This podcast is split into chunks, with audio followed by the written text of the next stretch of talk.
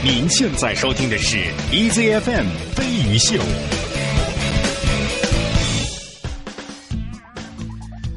新的一天开始了，欢迎收听轻松调频飞鱼秀，大家早！今天是二零一五年八月十三号，今天是星期四。经过了昨天阿瑟做客我们飞鱼秀之后，相信我们还留了一个叫什么悬念啊？相信这一天都过得不怎么舒服啊，一直在等这悬念什么时候能够解决。所以今天我们再一次把阿瑟叫过来跟大家聊一聊他是如何走遍全世界。呃得把事儿当然，说清楚。对对对对对，而且呃，走遍全世界这件事情是正在进行当中。没错，然后我们先不聊那个昨天我们留下的那个 阿紫，还不聊，出不了门了。因为我发现了另外一个更好玩的事情，这有点匪夷所思。待会儿再聊这个，呃，已经走过很多地方，但是阿瑟依然自己还是愿意去第二遍甚至更多遍的一个地方。的确是对这些地方是如何吸引到他的？但在这之前我想搞清楚一个问题啊。是一般来讲说，能够自己一个人出去旅行是是自理能力非常强，就是很强，我对呀、处变不惊，然后什么事情都能够照顾的很好。但是为什么这样的人 都不会用？我姐也是这样的，就是不会用手机来支付，不会用手机上的软件来叫车。我 我以为阿瑟会站在我这边，后来没想到阿瑟跟我姐是同样的人，这是什么情况？很简单啊。我觉得，我我说句实话啊，我不怕你笑话。嗯，我真的到现在我有多少钱，不知道不知道。呃，银行我就会刷卡，是还是银行卡，不是信用卡？有信信用卡哦，信用卡就会刷信用卡。怎么还信用卡的钱？没不知道不知道，没还过。呃，经常收到短信说你要是这什么这个，我就转发给我妈。现在不是我妈管，现在是我妹管。你别这么看我行吗？外星人，这是一个外星人。因为我觉得我的主要精力都是在这个看书啊，或者说看资料上。对于这种你，们少来！你们最爱说 我的我的那个什么天赋都在别的领域上了。你看什么 爱因斯坦还是什么 手表都煮在什么汤里头，什么东西又放在那个冰箱里面。我真的不会理财。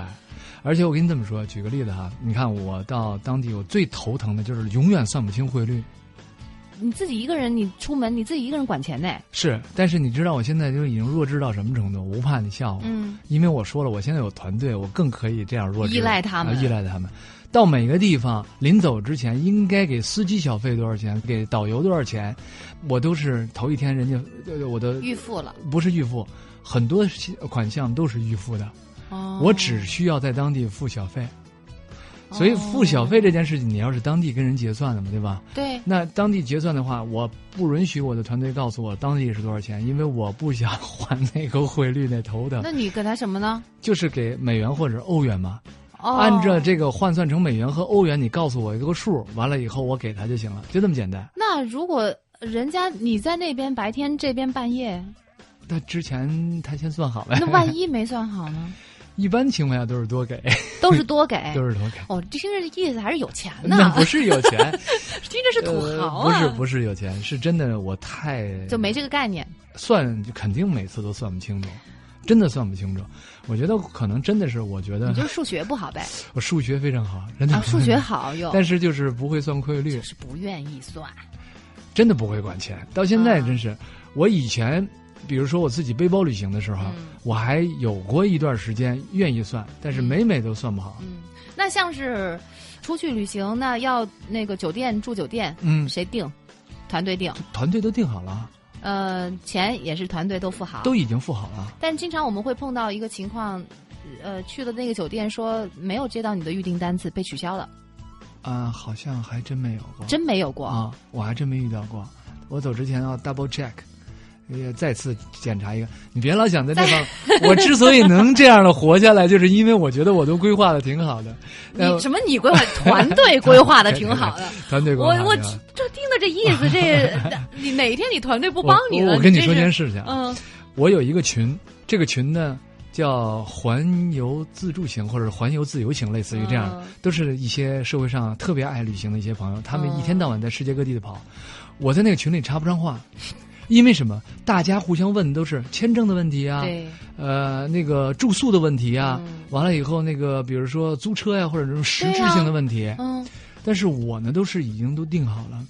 所以我在这方面是白痴，我一句话都插不上。我只能跟他们分享，就是我在当地又听到了什么新故事啊，我对这件事有我的看法是什么。但是你要让我全在这个上对面。，但是让我有什么出行的秘籍啊，我觉得我真的一点发言权都没有。哦我觉得我明白你的意思，因为我的关注点不一样。我的经历可能就是如何在当地拍摄，如何写稿子，如何采访，如何这个，可能是经历是在这这有道理，因为精力是有限的，嗯而且每个人擅长和感兴趣的东西不一样。你别这么假装特不是原谅的看着我觉得你既然有一个团，我话还得圆回来。OK OK，对，谢谢。我是职业主持人啊，对，而且你还有两天要在这做节目呀，咱得搞好关系啊，对吧？对，既然有一个团队替你做这些事情，为什么不让他们来帮你？嗯哎，并且像是在前方那些跟别人打交道的那些事儿，团队也帮不了你。是所以确实是你你如果要做那份工作，就没有那个时间，确实也没有那个必要花在这个方面。谢谢但是。但是我是觉得啊，挺就是可笑的也不是也得要跟上现在时代的步伐。是对，现在高科技的东西，嗯呃，也可以，因为我是觉得喜欢旅游的人也是对新鲜事物很好奇的人。我有高科技啊，比如说自拍神器，上次我呃说的对，那个确实，那个我这很佩服，那个确实是第一次听到。嗯那好吧，反正有一个团队来帮你啊，所以嗯就不用白不用，谢谢。明白了。嗯，但我依然是没有办法原谅我姐。我说你有理由对吧？你在前方，你有做其他的工作，我姐这是 是她又没干什么东西，怎么这些东西又不会，实在是不能理解。好，今天继续是阿瑟跟大家讲讲他走遍全世界的故事，我们洗耳恭听。We are fresh strawberries, fresh best of red strawberries, ripe turning riper in the bowl. We will soon be rotten, we will all be forgotten, have remembered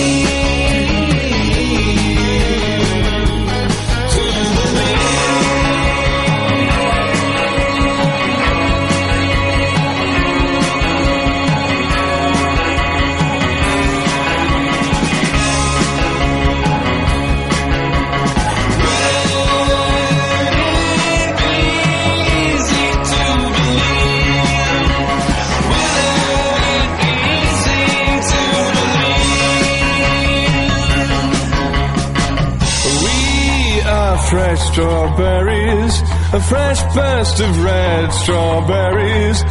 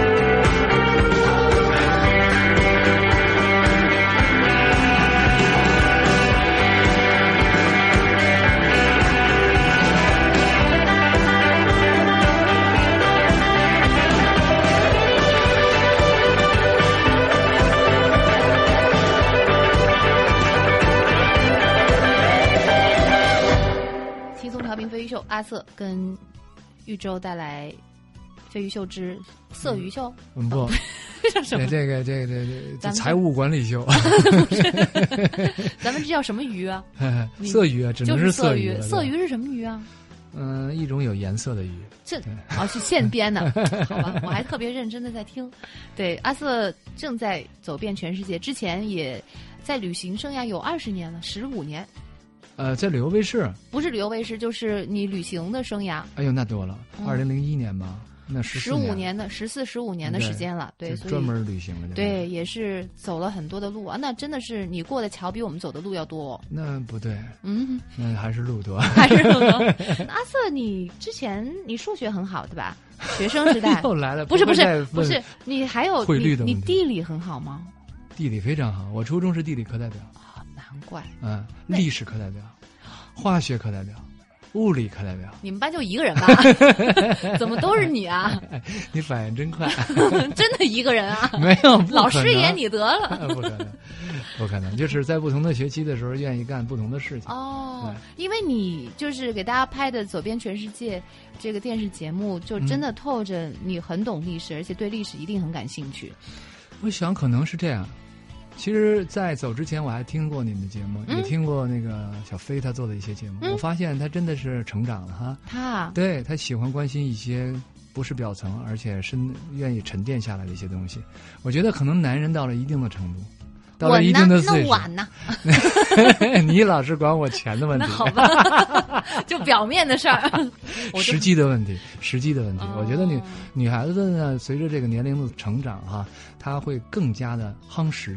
嗯。哎，所以我就老觉得，有的时候在说厚德载物的时候，是在说女孩子；嗯，说男人自强不息的时候，可能是在说男人。嗯，所以女女孩子可能是越来越实际，越来越面面俱到的那种感觉，特别过夯实。哎，对对对，嗯。特别实际，嗯。特别要需要有安全感。嗯，哎，你你之前学的那些地理还有历史，觉得嗯。对以后有帮助吗？我觉得非常有帮助，啊，真的，因为我我我非常喜欢去了解这些东西。嗯哎，所以你可能有这些基础的这是支撑点在那地方，嗯啊、你会有一些概念。然后现在呢，随着那个概念的一个点，你要形成线，完了形成面，完了最后形成网。所以之前的那个积累还是很重要兴趣点可能小时候就埋下了，那如果现在现在发芽了。啊。如果现在的小朋友想要以后变成你这样的人，嗯，还是要好好学习。哎呦我的天，这个话太太太，我希望他们成为他们自己想成为的人。嗯啊，我这样的人不一定，他可能就适合我这样的人。嗯嗯，那你地理知识是好到什么样的地步？你现在不看地图，能够把完全没有问题。虽然不敢说把每个国家都画下来，最起码把我去过的地方，它的大致的地理位置都应该烂熟于心。对，啊，如果再加上一些主要的山脉和河流，对，平原、大川，你是因为走的多，所以就记住了，还是喜欢，喜欢？真的，真的是因为你喜欢，你去那个地方才喜欢。而且我特别喜欢中国人说的那句话：“嗯一方水土一方人。”嗯真的，你到底是一个什么样的性格养成，可能跟你生存的这种自然条件是息息相关的。以前上学的时候就出去玩吗？上学的时候，我不瞒你说，我真不出去玩。那你怎么记得住那些山脉河流？那个时候是死记硬背，是一种炫耀，哦因为你是地理课代表，所以你愿意炫耀一个山有多高，有多少平米，呃，有多少什么这硬数据啊？包括历史的时候，我一点不吹嘘啊。历史，你看我一说到这儿，你就这么觉得好好无聊，觉得是吧？鄙视这样的人，视因为我不能，我做不到。我历史的时候能厉害到什么程度？你背年代，三大呃，不光年代不算什么，像三大战役哈、嗯比如说这个什么这个辽沈战役啊什么的这些，背到这个战役的时候，同学们都会背到什么战役谁领导的啊，或者打呃歼灭敌人的大概多少，嗯我能细致到击落多少架飞机，呃，多少个坦克，多少支枪，什么乱七八糟的，都不同的战役。不同的战役。那你背这玩意儿干嘛？炫耀嘛，年轻的时候嘛，年轻年少轻狂就爱炫耀，觉得自己脑子快，你是好学生吧？非常好的学生，啊，你不调皮，非常调皮，也是好学生，对。那你就是智商高。啊，这就是智商高的表现我觉得，，我觉得你记忆力很好哦，我很羡慕记忆力好的人。速记能力特强。比如说，我以前的时候特别讨厌，小的时候你喜欢炫耀，喜欢有时候显摆，嗯。哎，愿意觉得让让别人觉得你精力旺盛。嗯。高中的时候呢，有一篇课文，嗯。哎，要写这个议论文，哎，自命题议论文，嗯，我就写了一个叫“考试作弊的好处”，你好大胆子哦！得零分儿，肯定问你 立场就不对嘛，怎么可能？对，对，议论议论文啊，要议要议论这件事，所以你老想标新立异，最后就肯定被消灭。对，但是老师在这个评论作为一个评论的时候哈、他非常的全面，他他说分数必须是零分。哦，因为方向错的话，你你方法再好也没有用。我的老师非常好，哦他是国家级的教师，退退休返聘回来的。哦完了以后呢，他他跟我，呃但是他大力表扬我说我的这个方法是对的，如何确立论点，然后找到论据，呃，进行一个论证的过程，这是对的。比如说论据的过程当中，就有刚才我说的速记能力强。比如说举个例子，作弊的时候我们经常偷看别人。对你讲讲你怎么论的？哎，我是这么论的哈。我说的是这个作弊的时候呢，首先你要观察环境，哎，这环境非常的这个这个险恶，所以呢就需要你自身提高你对环境的适应能力要有和观察能力。敏锐的观察力。对嗯，呃，第二个呢，就是你要做很多之前的准备，嗯这个准备工作需要要细致，充分。要充分。还有一个呢，就是你的这个记忆力要非常的好。比如说，嗯你偷看同学一眼，你马上就记忆出大概的是你原来曾经想过的一些东西不。是视力也得好啊，对，得看这是基础条件，视力好，对，嗯，很多很多。但是最后呢，还是那句话，零分就是因为方向错了。可惜了了，这么聪明的孩子，你说你记忆力那么好，啊对你记忆力那么好，你在上课的时候你用啊，你干嘛在考试的时候用，对不对？对，嗯，有的时候你嗯不知道，就是说到很多的时候，在旅行的时候，你会发现，当初小的时候老师给你的一些更正或者是一些批评，受用终身。好老师，对嗯嗯，确实能非常幸运能够碰到这样的好老师，很难得，，OK，嗯日后就成了一个大才。嗯，是的，我我语文不太好啊，语文非常好了。其实后面那句话就是小用。哎呀，好，我们先进一段广告，然后接着跟阿瑟来聊一聊他走遍全世界的故事。嗯，聊刚刚扯远了，对不对？没聊到正题上。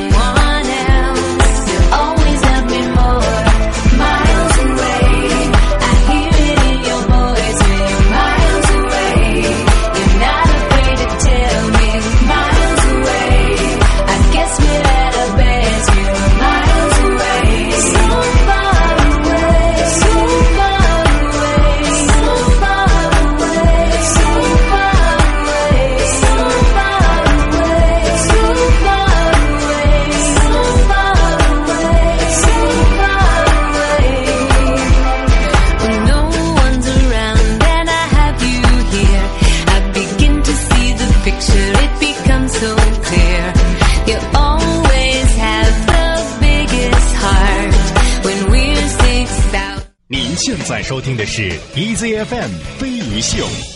啊现在都已经过了半小时了，我刚聊到昨天那个点。终于找到。对，昨天我们留了一个悬念，就是阿瑟去了这么多的地方了，已经居然还有自己想一去再去的地儿，是什么地儿？然后是什么吸引了你呢？现在回答吗？对，不再过半个小时了。OK 再过半小时就就人都走光了。OK，其实真的有很多地方值得一去再去。比如我举个例子吧，嗯呃，埃及这样的地方，嗯你说你两周、三周、四周，能怎么样？你能对这个地方有多深刻、多么多么呃深入的了解？哦，你很喜欢埃及哦？喜欢喜欢、哦为什么？因为我觉得在整个人类的这个进程、这文明的进程当中，埃及是一个不可磨灭的，为我们做呃人类做了很多的贡献。昨天我记得咱们还分享世界上最早的这个日历。嗯那再说一个，那比如说这个埃及为我们做的一个贡献就是文字。我们老说埃及有象形文字，是吧？嗯到了那地方才知道，人家画的这些花儿啊、虫啊、鸟啊什么的嗯这些东西，它是有寓意的。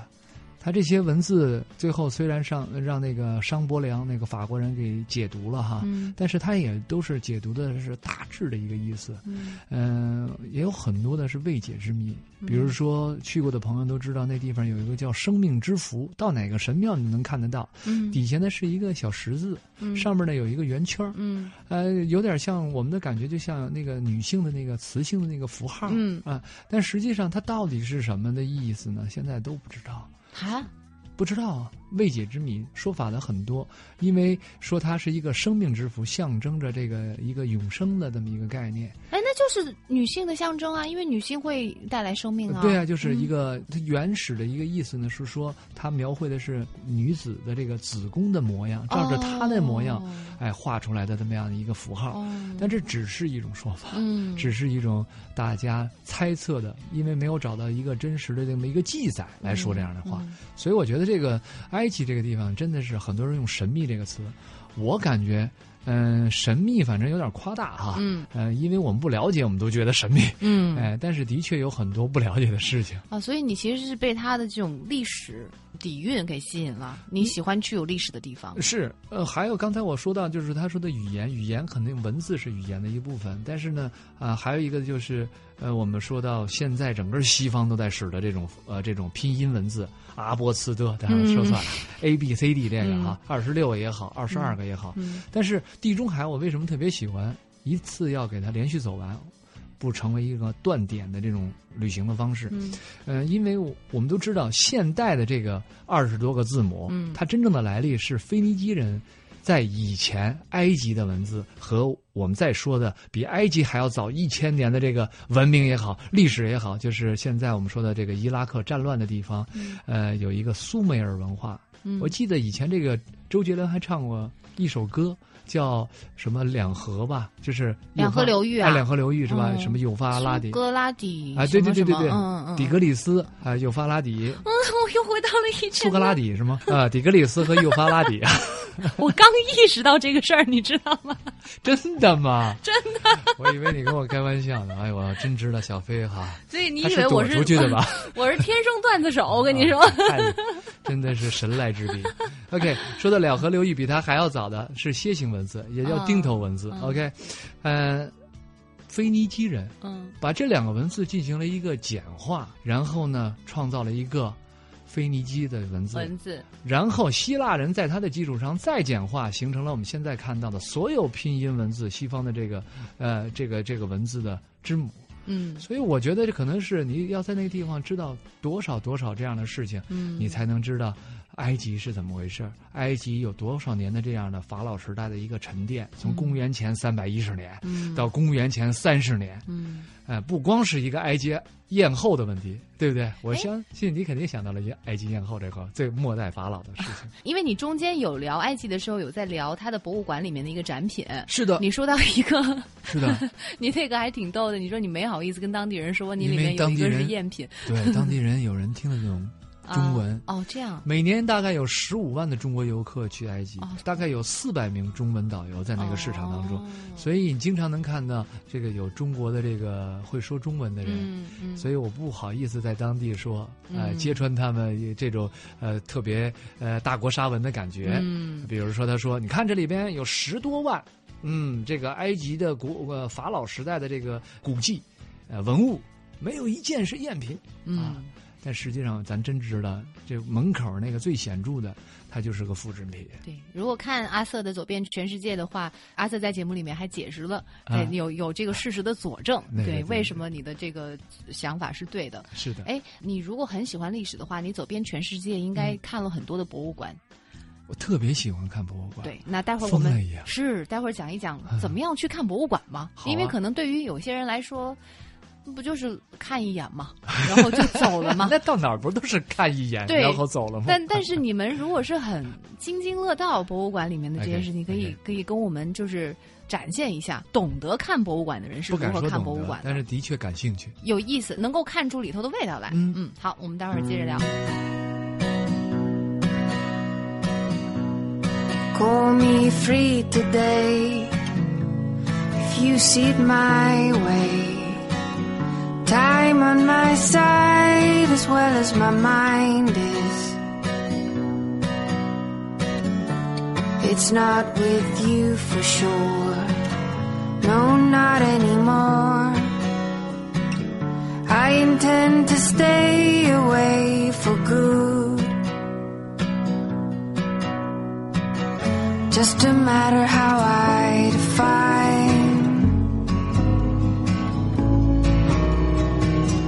my state of mind.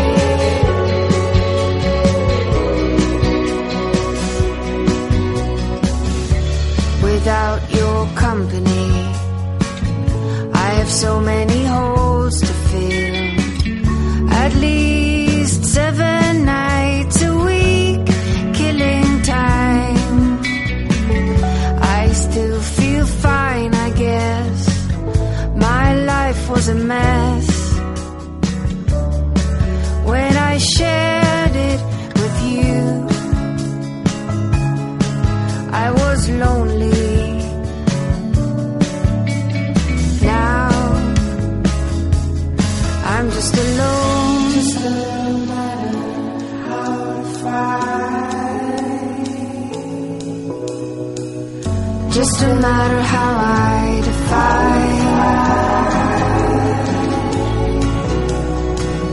my state of mind. Today's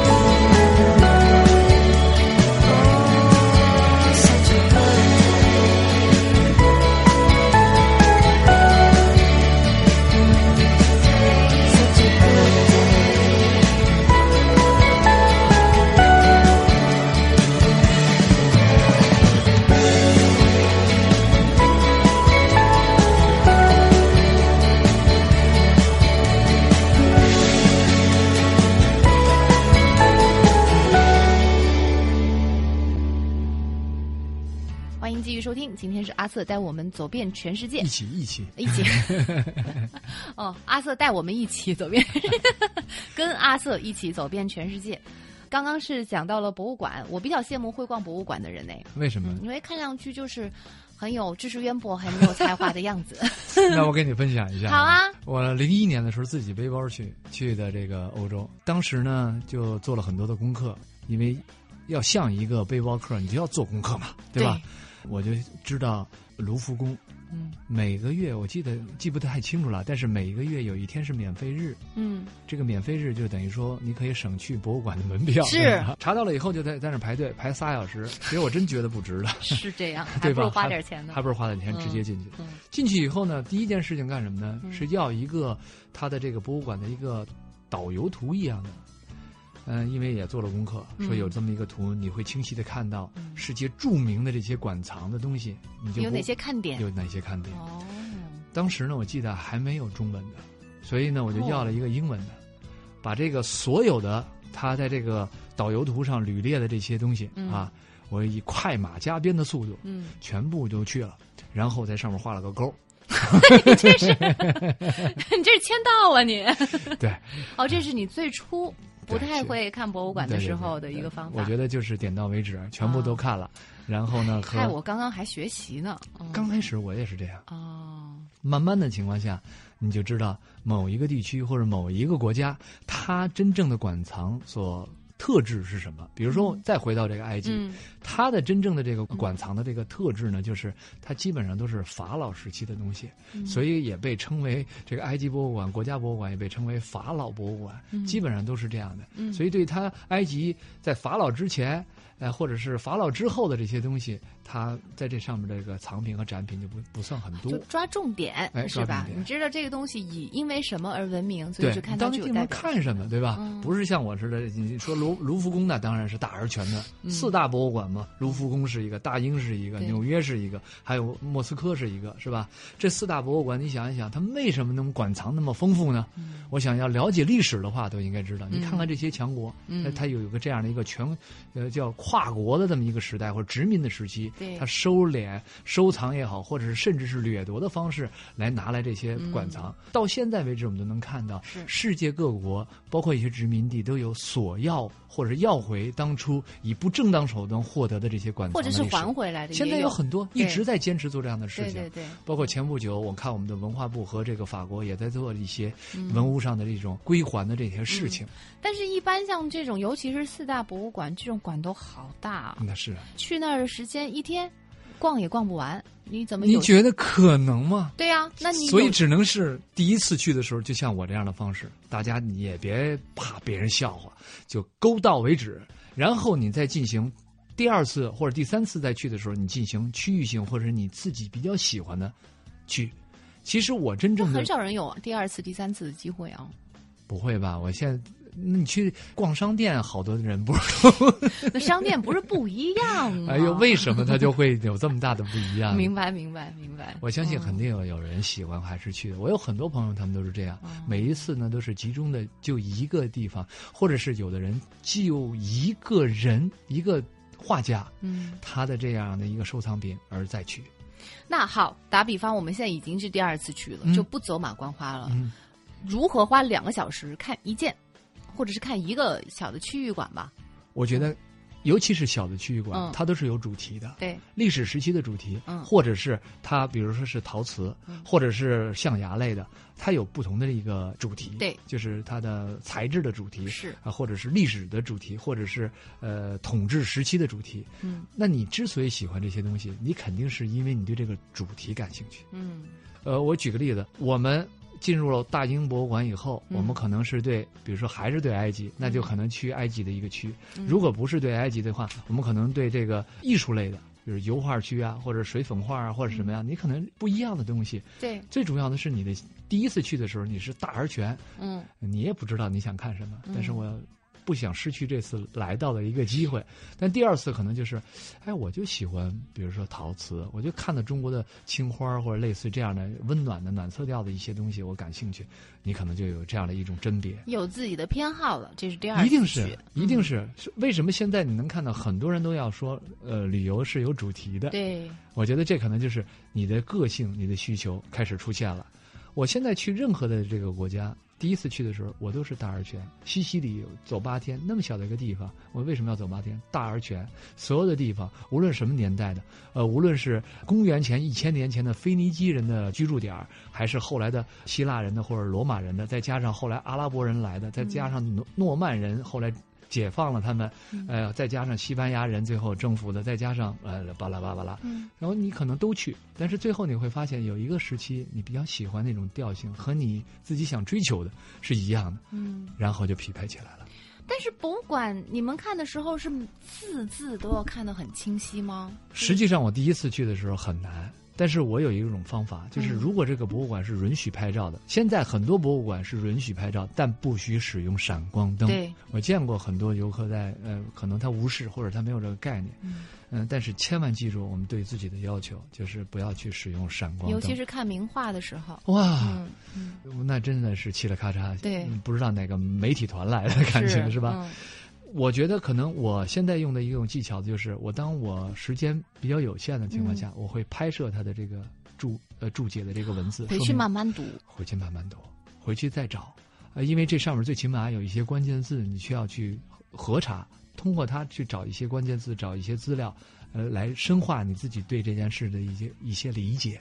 但回去好累哦，要睡觉的。那我知道，呃，很多人都是这么想的。要如果你真的是把旅行或者旅游当做一种消费或者是打发打发时间的话，那没必要那么深。你知道这个时候体现了什么？体现了你团队的重要。那我们普通人回去，明天住哪儿啊？明天早上几点钟走啊？明天搭谁的车走啊？不是这么回事。对，我们我们我们就会这样啊，就甚至哪怕就是分工，但你也要操心这个事儿。但是因为你的团队给你打点好，你回去可晚上可以慢慢做这些研究，然后你就会注重视频，就等于说节约的时间其实放在了另外的事情。哦原来所以你现在能理解我为什么不能管钱了吧？都不能管钱了。对，那个脑子空间有限，已经装太多东西了。我其实，在外边的时候，特爱跟当地的导游聊天，嗯我的司机啊、导游，因为我到当地的话，我都是自己呃包一辆车，嗯完了有一个，因为我带很多器材嘛，嗯所以我很难和别人去混，所以我就是自己包一辆车，有固定的一个全陪导游和司机。嗯我特别爱问他们，就是你们导游，你在导游这么多年了，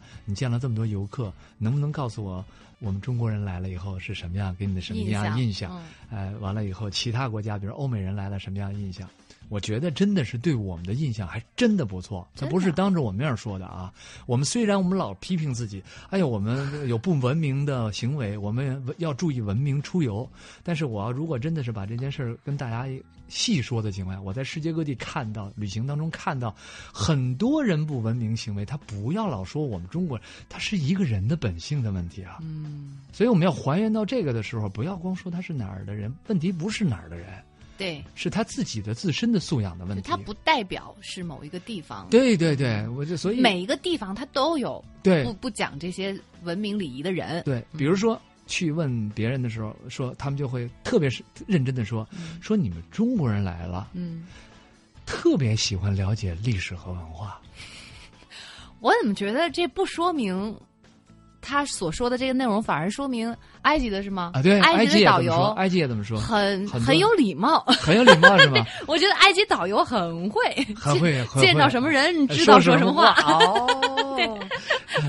但是我真的是觉得，呃，不要妄自菲薄。嗯就是我们国人有不文明的行为，包括在埃及，我们伤害过人家。比如说一三年，我们有一个小学生，哎，他在这个呃卢克索神庙上刻下了他自己的名字，后来他的家长郑重来道歉。天哪！对这件事儿的确出现过，但是呢，我在当地这次特意拍了，嗯，很多人在那留下的名字是西方的文字，或者是其他语种的文字，对吧？而且你再看那年限的话，能吓一跳，一八几几年、一七几几年人都有，对吧？你别提罗马斗兽场，对。下面也全都是刻的，对，不是只有中国人。对，嗯所以我说这个到了一个地方，像小猫小狗一样哈，在那个哈留下一点味道，告诉这个地方我自己来过了哈，这个是一个很正常的事情不要妄自菲薄，不能够分区域了，但是这种现象一定是不文明的现象，必须要戒除。大家咱们出去的时候也要杜绝。没错。嗯，哎，待会儿可以聊一下不文明现象的。哎呦，那我可以聊很多 其他国家的事儿，长长我们自己的威风。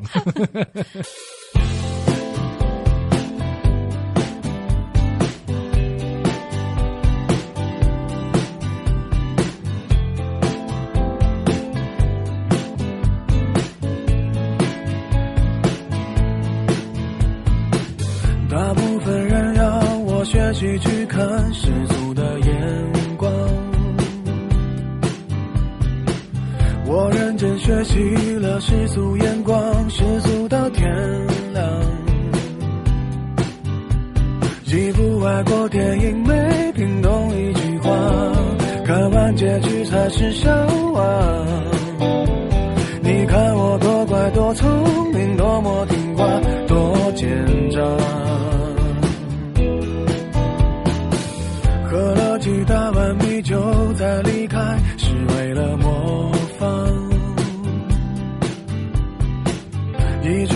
不小心涂的那幅是谁的书画？你一天一口一个亲爱的对方，多么不流行的模样，都应该练练书法，再出门闯荡，才会有人热情买账。要是能重来，我要选李白。几百年前做的好坏，没那么多人在。要是能重来，我要选李白。至少我还能写写诗来澎湃逗逗女孩。要是能重来，我要选李白。创作也能到那么高端，被那么多人崇拜。要是能重来。可能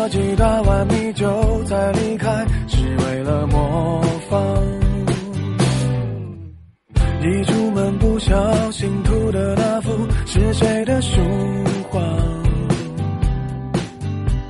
你一天一口一个亲爱的对方，多么不流行的模样。都应该练练书法，再出门闯荡，才会有人热情买账。要是能重来，我要选李白。哦，几百年前做的好坏，没那么多人在。要是能重来，我要选李白。至少我还能写写诗来澎湃逗逗女孩。要是能重来，我要选李白。创作也能到那么高端，被那么多人崇拜。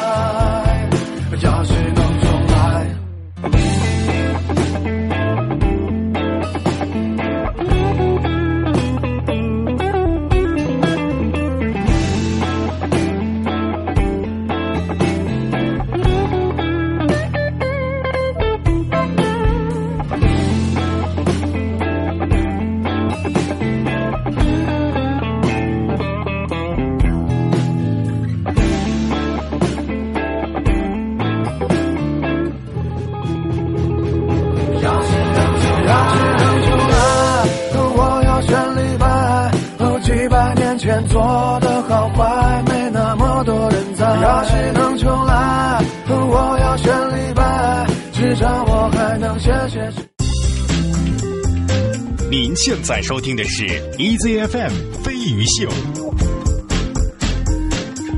依然是走遍全世界的阿瑟，一起一起，但明明我们在这边工作，然后在外面玩的是你，这怎么一起啊？我跟你说一件事儿啊，嗯。为什么特别喜欢去旅行，跟当地人交流？就是你在他们当中能学到很多当地的谚语，嗯。因为以前文化或距离比较远，很少能听到当地人的一些古老的谚语、生活的实践。嗯。比如说你刚才说一起，我说一起走哈，嗯。走，在阿拉伯人当中，他有这样的一句谚语，他说：“脚就是你的眼睛。鸡眼啊，你是学医学的是吗？局部医学。脚上长眼睛不就是鸡眼吗？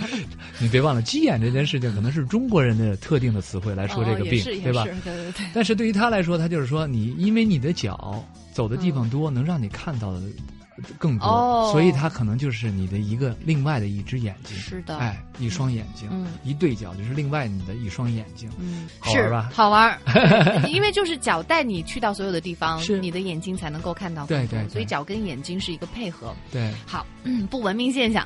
还想听这个是吗？哎呀，想给你绕开吗？哦，原来是我说什么，跟之前商量的不一样啊。对，呃，没有这个也是给大家提一个醒啊，就知道你的这些行为会给别人带来一些困扰。OK，嗯嗯。呃，我跟大家说一下这个我在路上听到的、嗯。看到的、嗯。和后来我自己朝着这个方向去做一些收集的哈，因为我不太喜欢呃很多人嗯刻意去刻意的去丑化我们自己哈。对，呃，我觉得这是一个人成长和被教育的一个过程。嗯呃，慢慢你就会知道公共道德啊，嗯或者说自己的行为在公共道德当中怎么去去梳理，或者是自去自我约束，是会？留下痕迹的。嗯的确是，嗯千万别留下那那个在墙上到此一游的痕迹哈。嗯，呃，我说一个比较恶劣的，好，首先我们要尊重当地的风俗习惯。是是马丘比丘知道吗？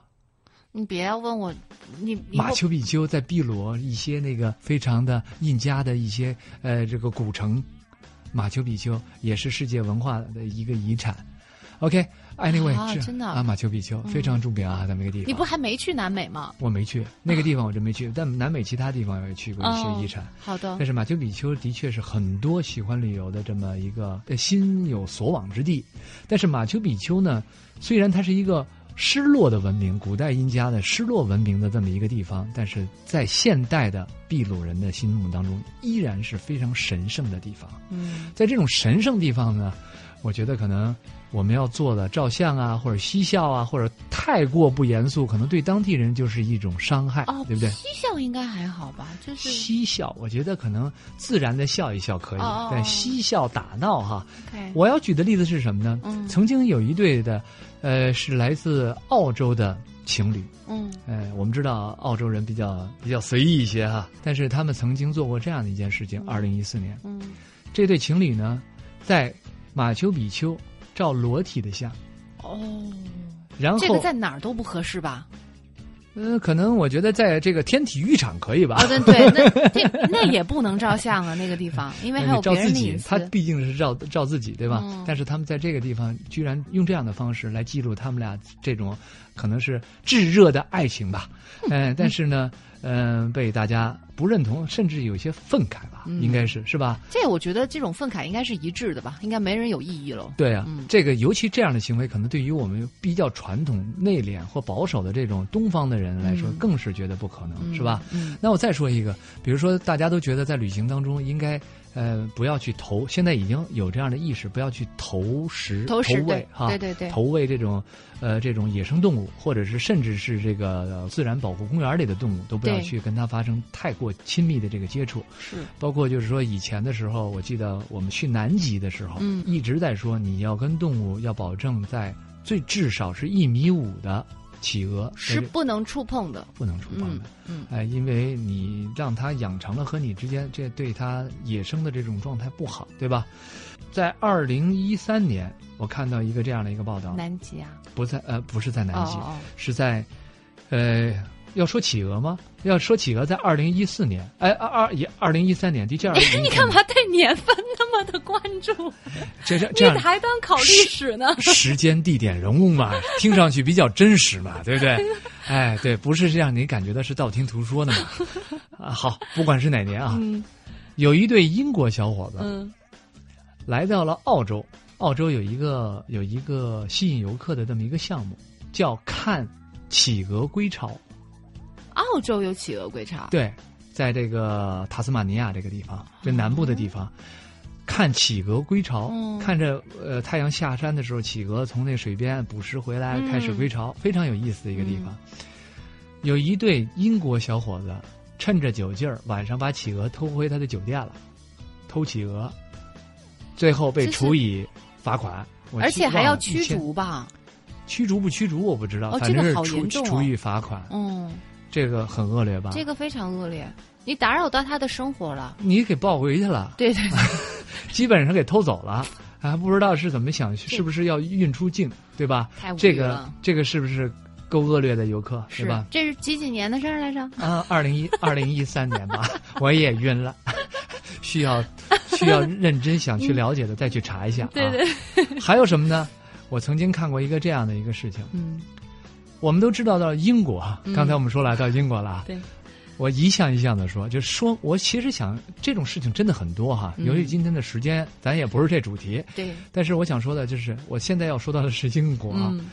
在英国我们都要去看女王的这个警卫嗯。换岗，对。盖着大帽子是吧？是。换岗咔咔走，倍儿帅。嗯。有这么一个来自哥伦比亚的小伙子，嗯。哎，他呢就跟着这个女王学他走道，刻意丑化。哦这个女王的这个士兵实在是忍无可忍，因为他是刻意丑化他，不光是学他，嗯而是丑化她，嗯就一拳将他。哦，真的，对，所以他们是可以跟旁边的人有互动的。其实没有互动，我觉得他已经是影响到我作为一个神圣哨兵不可侵犯的这么一种这种尊严感，据说其实他们很和蔼的，跟他们合影照相，他们也是 OK 的，非常和蔼。但是你挤眉弄眼，用一种丑化的方式来表达我的话，嗯。我相信他即使是士兵哈，他即使是有纪律，没有什么可以侵犯任何一个士兵对。他的这种尊严感对。哈。所以这像这样的呃哥伦比亚的游客也有吧？是，虽说你不能因为一个人 就是代表整个国家或者是是。地区他的一个人的行为，但是你在讲起这些事情的时候，你看有的人像阿瑟这样，他就是会记得他是什么时间来自哪里，这样的一个人，他做了一件这样的事情，为了避免说还有另外一个美国的阿瑟或者是英国的阿瑟，以后在美国和英国的飞鱼秀里面讲起不文明事情的时候，最好还是不要出现中国这样的一个没字样，错没错嗯。真的是文明出行非常重要。对，好，我们待会儿继续来看，呃，聊一聊阿瑟走遍全世界的故事。一起一起。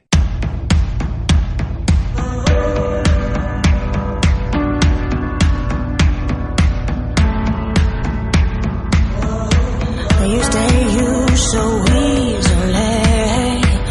Look into your eyes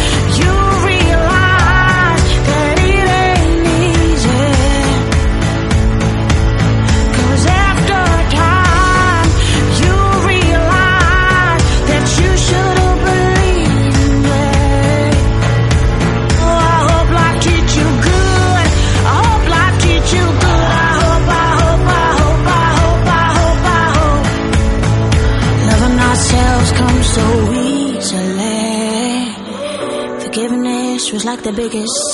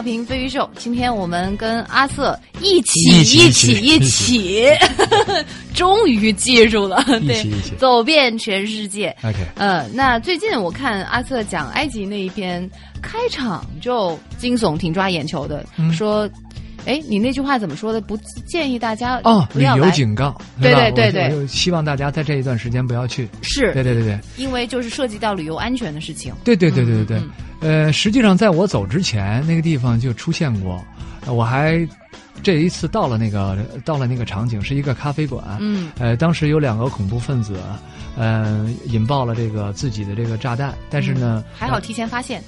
是因为怎么发现的很有意思，是因为这两个人啊，他是两个怎么说呢，是两个外地人，嗯。呃，他的这种神态或者是表现，呃，让这个出租车司机觉哎得很可疑。非常可疑。拉完他们到了这个地方，马上就打电话给警局，说发拉了两个人，觉得他们非常可疑，神态或者说话都非常可疑，所以呢，警察第一时间就给他们控制住，在一个咖啡馆里哦。隔离开了。结果没想到，一个是被当场抓获，呃呃，另外一个引爆了以后，他就炸弹没有炸的别人，把他自己炸死了。哦，那当地是不是经常有这样的事情？因为市民好警惕哦。非常警惕，哦因为毕竟是在这一段时间，尤其是二零一一年之后这一段时间，嗯。我还去过的这个西奈半岛，嗯。嗯、这个地方有这个呃我们说的这个恐怖的组织的基地嗯。在那个地方，而且经常不断的是和这个埃及的政府军发生这样的互相的这个交火，所以这还是有一定的这个安全隐患在那个地方，嗯嗯有背所以当景在里面。是的，是的，嗯。是的。所以这个呢，就是我当时发出了这么一个警告。而且，当我在返回到这个开罗的时候，正好是我返回的途中，也就是呃当天，嗯哎，意大利的使馆的汽车炸弹爆炸也是在那一天。所以当时我是非常紧急的发出了这个，因为我的是直播嘛。我的节目是直播，马上就告诉我不要去，不要去，不要去。嗯可是非常有意思的是，我经常能看到中国团队。哦，那提前计划好了的。也有可能，但是这真的是应该是有这样的一个危险意识的。我觉得那会儿抱团便宜吧，你说的太对了，这是真正的原因。这段时间，他为了吸引顾客，可是我听到当地人的说法是，基本上市场衰退了哈，百分之九十以上，唯一支持他的还是另外一个遥远的文明古国在支持他，就是我们中国。所以我们在报便宜团的时候，也得问问为什么便宜，不光是淡季旺季。还有一个就是，我特别希望机场或者有关的一些部门应该加强这样的意识和管理。嗯比如说，举个例子，我听当地人跟我说，他们取消了很多团，很多团都是在机场被当地政府给拦下的拦下的。哦比如说，新加坡和日本是不允许他的公民在这些这段时间去作为游览，作为一个呃出行的理由到埃及啊，或者到一些敏感的地方。哎，所以这个可能我觉得这种意识还是要有一个但加强。是你知道，我只是一个猜测啊，是的有可能在国内，嗯，这样政府出面就是禁止去的话，会遭到投诉的。那肯定，那肯定，那肯定。可能我作为游客，我也是为什么要拦着我去啊？对吧？是。这是这是我的权利。我，但是这个这个东西真的是我们可能是到了当地也要这样的一个警示，因为到了当地以后，使馆会首先给你发出来，通过呃移动和电信哈，他给你发一个当地是什么样的情况，注意你要注意什么，比如说你文明出行，注意当地的礼貌，不要做什么什么什么样的事情，他会给你发一个长短信。嗯我建议是到了当地以后，我们自己有这样的自觉的意识，嗯应该和我们的外领，就是领导中心马上取得联系。你先告诉他们我我我们在这儿，嗯啊，我们在这儿，啊我们这一个队人在这儿，问问领导中心，应该是下一步是你可以去游览，选择地方去游览、嗯或者怎么样？因为这件事儿我做过，是在我去也门的时候，嗯。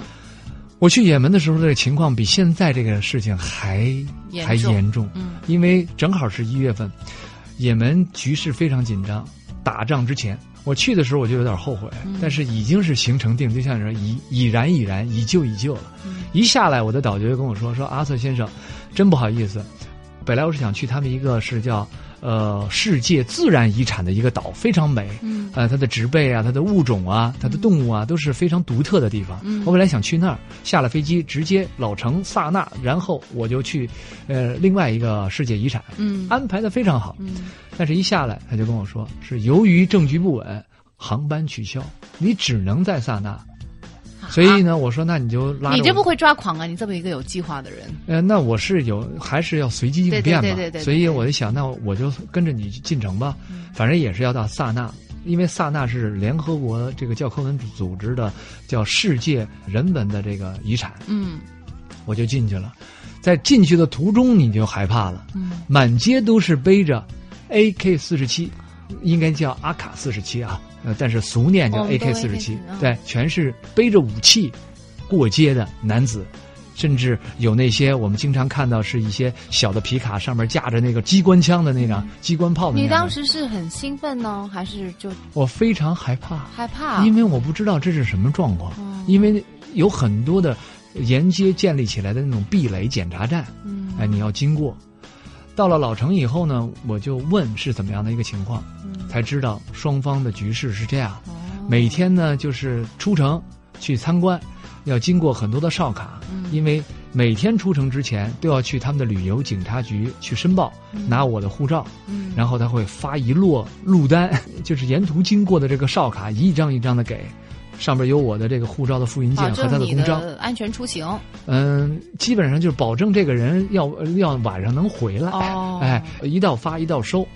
但是呢，我住的酒店非常的让我感到更加的可怕。嗯为什么？这个酒店就在老城区里边，嗯一个七层楼高的酒店，嗯，但是这个酒店就我一个人，好瘆得慌啊！因为所有的游客全都跑了，全都那回家了。你还留在那里干嘛？因为我待了一两天以后，我觉得跟着这个当地人的这个导游，他不会玩命的，他不会为了做这么一个我这么一个人的生意，他就玩命去。你们俩也真是找对人了啊！所以他说：“他说你不要害怕，有我在，我都不怕，你怕什么？”所以一个司机，一个导游，再加上我，每天在这个老老城区和这个这个我去的这些景点穿梭，甚至晚上都能听到打枪的声音。所以我每天晚上回到酒店的时候，最大的挣扎，你猜是什么？你猜？这个酒店，不不不电梯有。这酒店为了我留下三个人，真的啊！一个打扫房间的，一个给我做早餐的，还有一个就是前台这个服务的我。跟你讲，他们肯定在背后骂你，有可能，一定的，因为你他们仨得留下来但是后来呃，到了第四天、第三天，又搬进来一个人，哦，是一个日本的游客。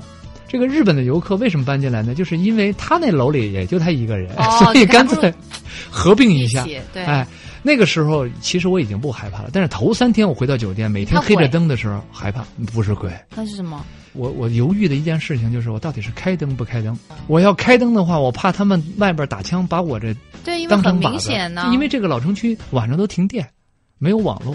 就你那肯定有人呢。呃，对，就就就加上底下那三个人，人晚上都回家嘛，所以特别恐怖的一件事情。你不觉得瘆得慌？一个人住那么大楼，刚开始真觉得瘆得慌，对呀、多恐怖！但是后来就习惯了，因为这当这个日本游客来的时候，我们俩还能撞撞哪儿、做做伴儿什么的。早晨每天早餐的时候，我们俩都能在一起。那他是什么情况？他为什么不回去？他回不去，哦，他没有，现在没有飞机能回去，他等下一次的航班，而且他比我更惨，他不能出去游玩儿。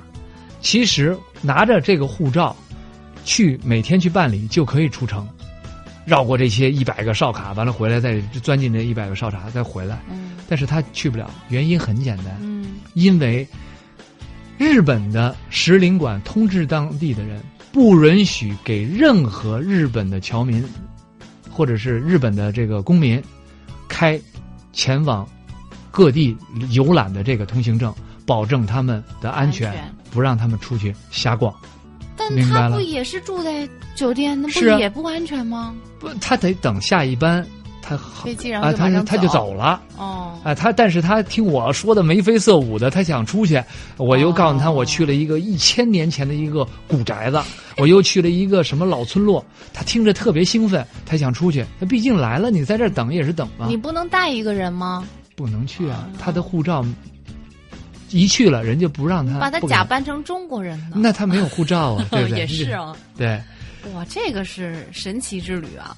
呃，反正那一段是的确是，你想一想到哪儿，人一看还有一个人拿着大相机上这儿来旅行来，把我当做一个特别神奇的人，然后就跟着我拿着那他们那些枪支，小孩都拿着枪，完了跟我一起照相。其实刚开始我挺害怕的，我不知道人群是什么样的，我觉得作为你的家人很惨哎，为什么？要担心你啊我没告诉他们有多么危险呀、啊！啊，但他们看新闻会知道的吧？比如，待会儿我们接着聊。比如最近就有一个事情，就大家都知道，而且你就在那个地方。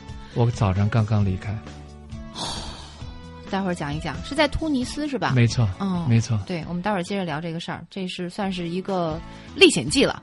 希望大家最好不要有这样的冒险。嗯，但你不是碰到吗？所以只我们是碰到听一听，嗯，听一听。，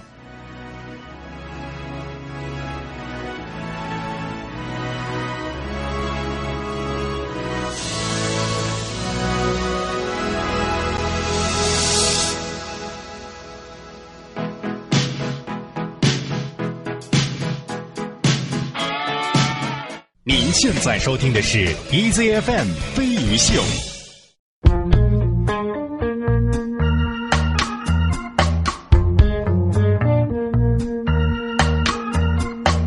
Dry mouth, push it out. I can hear my heart pound. A hero's what I'm not.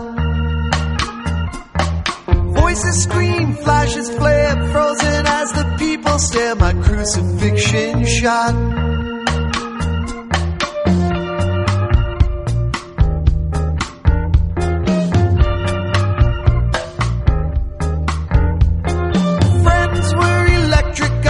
Western side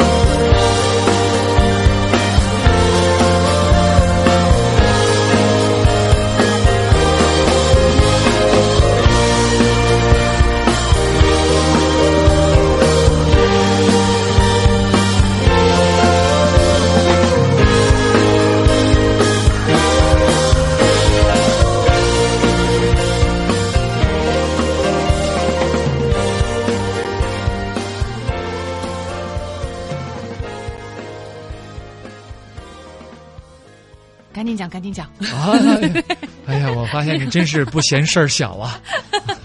而且我是喜欢听这种比较奇妙的一些经历。我相信大家也是这样。嗯，因为我是不希望发生自己身上，但是如果 豆子长在谁的脸上，你不担心是吧？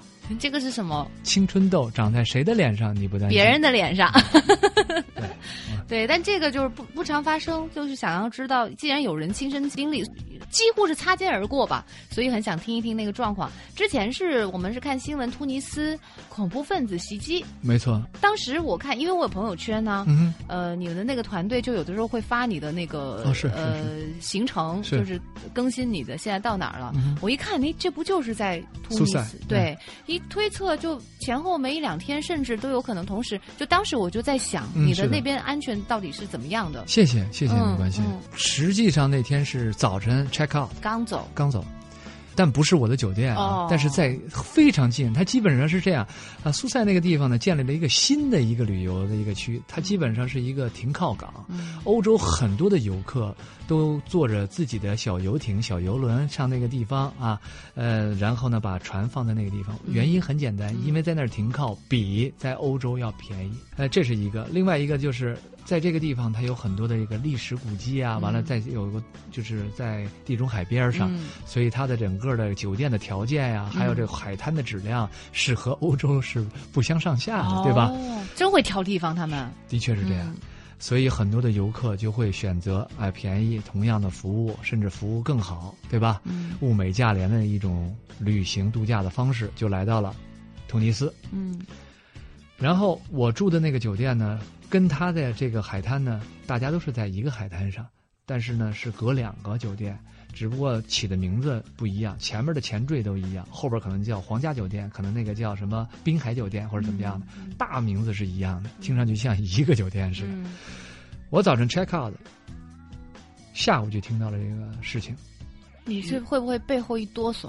你必须觉得背后一哆嗦，你就觉得在你身边，是你只是稍微有一点幸运而已，哎，所以你看到了这个新闻，看到了当时的场景，尤其你的身边又是当地的人，你不知道这种这件事情对当地人的打击有多么的大，嗯因为影响了他们的生计，你也不知道说，整个的国民经济当中，他们的旅游业占有多大的一个比重，是他们的拳头产业。如果旅游业被击溃的时候的的情况下，他们的失业率。他们整个的这个社会的环境到底是变成了一个什么可怕的哎，我觉得这些都单说，但是你自己所生活的地方它不安全，这不是更应该要先担心的事儿吗？的确是。对啊，自己的相互之间对。不知道谁就可能再做出这样的蠢事。嗯。呃，据我了解，说是有一个呃被击毙的那个恐怖分子，嗯。才二十三岁，大学刚刚毕业，受过良好的教育。你当时在哪里 check out 之后还留在了没有，我是离开这个苏塞，哦离开这个城市，去往其他的地方，哎，所以非常非常的危险。所以我希望说，还是在这个地方，什么都没有，安全重要，安全永远是第一位的。嗯如果说我现在想走遍全世界的话，人都没了，你上哪来去走？那你当时第一反应是什么？我当时的第一反应当然是害怕了，后怕。嗯，你没有给家里人报平安啊？嗯团队团队好像给我发了短信确认了啊、确认，对，这个好像是做他们问的是今天晚上节目有吗？啊，对对对对对对对，今天晚上什么时候传输啊？传输啊，对对对，网络状况如何？对，类似于这样。完全不问你安不安全，对我的确是生活在这样的一个真的吗？好恶劣的环境啊！完，剩下的就是，哎，好像看新闻那边挺乱，你没事吧？嗯，因为大家都知道我的行程，那天是我已经走，对，哦，那就还好。对对，反正就是阿瑟也是走过这么多地方的人，也是觉得出去玩一定要安全放在第一位，安全永远是第一位，，对，真的。不然你就没有办法走其他地方。嗯，我记得我们上学的时候老说一个叫马斯洛需求呃层次说，第一个呢就是说你必须得有安全感，哦，对对对。第二个你要怎么样怎么样，最后是才是有你自我的认同感。最高的那个地方是要有 WiFi，那是我们的最高需求。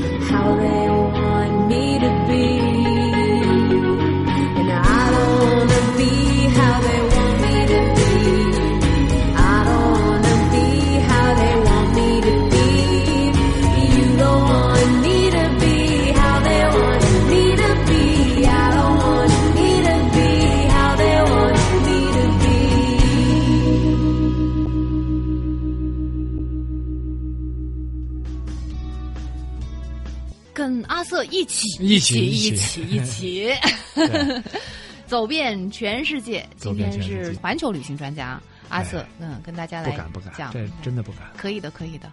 我觉得出去玩儿，心情也很复杂哎。有的时候当然是希望能够一帆风顺，能够非常的顺利，这个好。呃，但从某一种角度来讲呢，呃，如果有惊无险回来的话，这一段旅行会非常的有故事，很精彩，可以讲给大家听。这也是作为一个行者会很满足的一个地方。哎，但阿瑟的话，因为走过这么多的地方，肯定会就不缺乏这样的一些精彩的故事。呃，哎呀，我用精彩会不会不太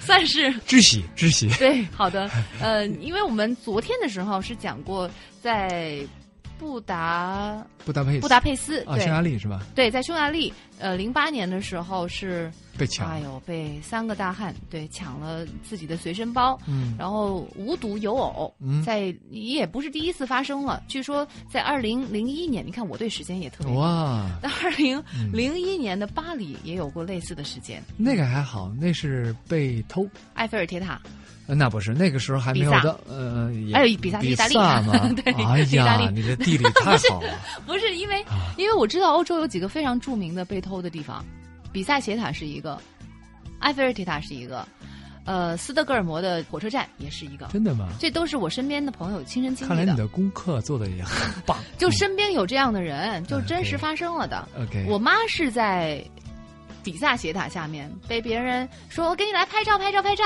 然后胸前挂的一个挂在脖子上的一个钱包就被剪断了，就没了。我的天，对，就就是那么快，就完全就是毫无察觉。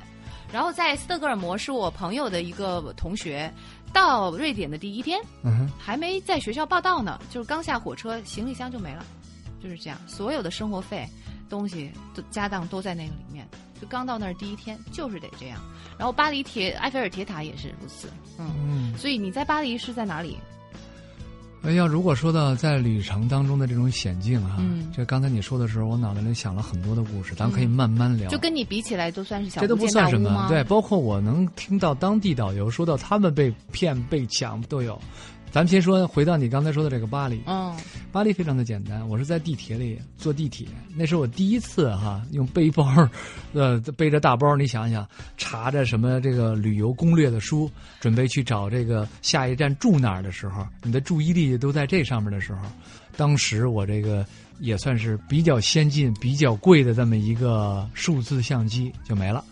他们好爱拖相机哦。啊，可以容易被卖变啊，对，变卖嘛，对吧？你是放在哪里了？放在，呃，那时候不是装酷嘛，喜欢用户外的这种方式哈，这种哦形象出现在别人面前，哈，所以我这个两边左膝右膝两边都有两个大兜，哦，我把相机放在右膝，右膝这个这个那个位置很难偷啊，很低啊。对呀、我也不知道怎么就没了，啊，但是我现在我都能清晰记得谁偷的我，嗯，你不是不知道怎么被偷，怎么会知道？我不知道怎么被偷的，但是我现在回想起来，我知道谁偷了我。哦。因为他一直看着我，呃，完了以后呢，你还以为觉得哦我帅吧？呃，不不，他这个他他他这这男的，那也男的同性之间也会呃对，嗯呃，他呃那个看着我，完了呢，就是呃，好像看着我在看什么书，需要帮忙吗？类似于这样的一种方式。后来我就觉得有点诡秘，嗯也许可能是是他。我的感觉就是，现在你想起来，这种直觉感觉是他。有的时候我觉得，呃，这种微妙的感觉真的是很难忘却的。所以之前那个经历，你是觉得不要打扮的太显眼，呃，对，你说的是那个被抢被那次吧？哎呦，对的确，真的别花枝招展了，然后树大招风呃，这被偷的这个经历，就是有什么样的建议？就是经常留意一下身边的人，不要太自以为是，不要以为是自己很帅吸引到别人的，有可能是别人对你另有所图，是不是？的确是这样，你就觉得可能说有人对你的看上去是善意的或者什么样，有可能是另有所图。那段是让我觉得，呃，我做了一个极端的一个选择。我从那儿以后，大概有两到三年，出门不拍照，去哪儿我都不拍照了，嗯，就不给别人偷我的机会。相机都不带，没有相机，真的，我就不拍照，就有点极端了。嗯哎，后来我就呃又改回来，因为你做的是传播的工作那，你真是伤心了哦，那一次。不是就是觉得，因为我相机丢之前，我在西班牙的时候碰到了三个人，他们也是结伴旅行，两个男的，一个女的。嗯然后呢是是我记得好像是澳大利亚的和新西兰的。嗯然后呢我们在一起就继续走了一段时间。嗯完了，我到哪儿呢？那个时候刚买的相机呢，嘁咔嚓嘁咔嚓就在那儿照。完了以后呢，人家就说：“你怎么那么爱照相？”我说：“我得留个纪念啊，你帮我照一张，嗯 你帮我照一张，到哪儿都让人帮我照一张。”呃，之后我发现他们到哪儿都不照相，这仨人到哪儿都不照相，我就惊了。我说老丈别人这给我照，我都觉得不好意思。我说咱们照个合影吧，他们就好像对，一看是给我一个礼貌，完了照合影，他们也不照。为什么？我就问他，我说咱们待几天了，你们为什么不爱照相啊？嗯完，他们说，我们觉得这景太美了，我们照的话，可能对这景也没什么，就是我们不是给这景添了什么光，加了什么色，而且我自叹不如自叹不如，就是我们有了一个美好的回忆跟着我们，那是最好的照片。嗯而且要如果是照相的话，我们去买一些杂志看呀，看一些什么照的比我们照的还好呢。这之后我就去了巴黎，到巴黎就丢了相机，丢了相机以后我就不再照相了，而没有再去买一个相机。哦，这前前后后有关联。哎，我就马上就觉得人家说的也对，我就不要相机了，我就看。实际上，我到现在为止，我真的挺非常喜欢他们告诉我的这句话。嗯。呃，我想跟你分享啊，嗯。虽然我现在是拍摄完了以后取景，然后编辑完了以后给大家看，嗯。这是我的工作和任务。嗯。如果有一天真的让我没有这些工作和任务的话，我绝对不照相，嗯。因为如果我用取景框去去捕捉的时候，我一定我的视觉损失了很多。也就是顾此失彼。而且风景啊，好多就是拍出来的那个照片没有你肉眼看到的好，这是特别遗憾。那可能是你 拍摄水平的问题这样啊，没有，我的意思是，人的肉眼它有一个近身在 啊对它有那个层次，对但是我们。好吧，确实我也是没你 对，但我要表达的意思是那个，不，这个事情是这样说，我们可能是有时候拍出来的东西，我们自己觉得，啊哎呀，真的可能，哎，没有这个对嗯，但是真的有大师的这制作，是因为一张照片，它就吸引了我们，让这个目的地变成了我们下一次要去的地方，嗯，是不是有这样的感触？对，所以那些人被称作为大师。大师，对，哎摄影大师，嗯，好，就是我站在你这边，好，就是谢谢。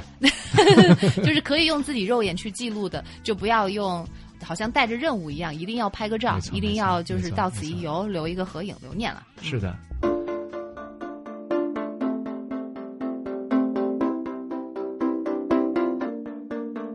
，We clawed, we chained our hearts in vain. We jumped, never asking why. We kissed, I fell under your spell of love. No one could deny. Don't you ever say I just walked away.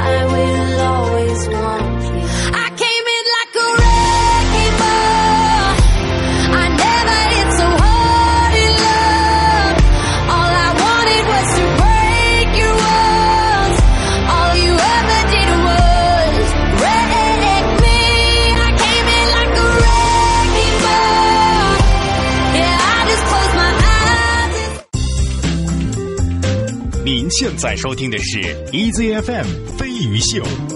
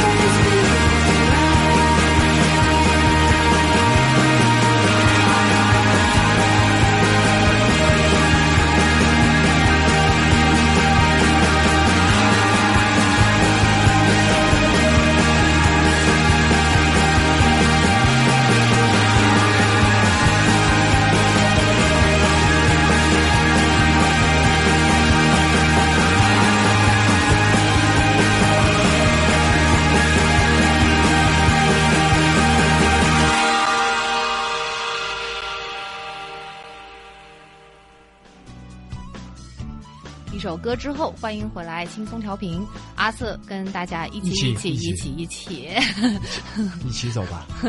走遍全世界。呃，为啥你在这个 哎呀妈呀，咱为啥呢？对呀、为啥你在片子里面老用俺呢？特别喜欢。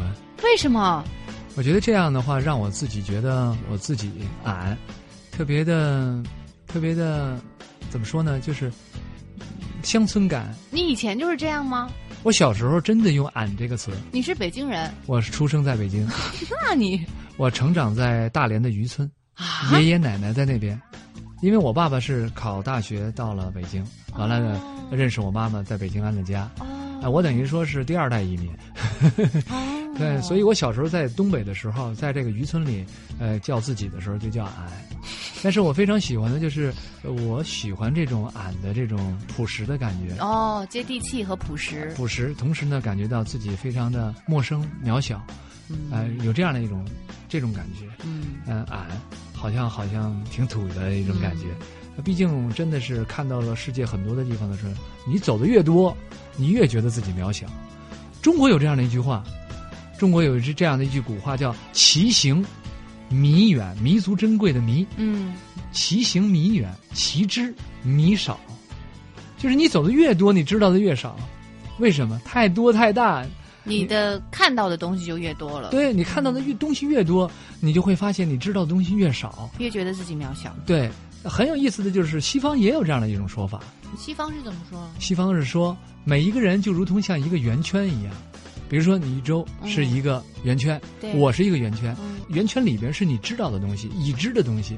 那已知的东西越大的呃越多的话，是不是你的圆圈就越大？对，圆圈里边是已知，圆圈外边是未知，对吧？嗯比如说我们两个，你的圆圈比我的大，嗯你已知的东西比我的多。嗯，你圆圈越大，是不是你的周长就越大？对，外边和无知或者未知的这个知，是不是接触就越多？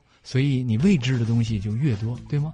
我本来还想说，嗯，我知道的比你的多呢，我还没想到你给我挖了个坑 让我白高兴一场。所以你未知的就会更多，所以你越来越知道自己特别渺小，不敢多说话。这也是你是看书还是旅行路上听到的故事？呃，这个是后边那个西方的时候旅程当中听到的哦，真的啊、前面那个是在看书的时候是别人跟你聊到的吗？是啊，别人知道我，我有时候特别爱跟别人去分享这个东西，嗯，别人就会说，哎，这个中你们在中国的这种说法，我们这边也有一个说法，来给你有点意思，这也是呃阿瑟告诉我们的旅行路上魅力所在。的确是对，能碰到很多不同的人，能够知道可能你在书本上面看不到的一些知识，然后从此你觉得你的人生就丰富了丰富了。对。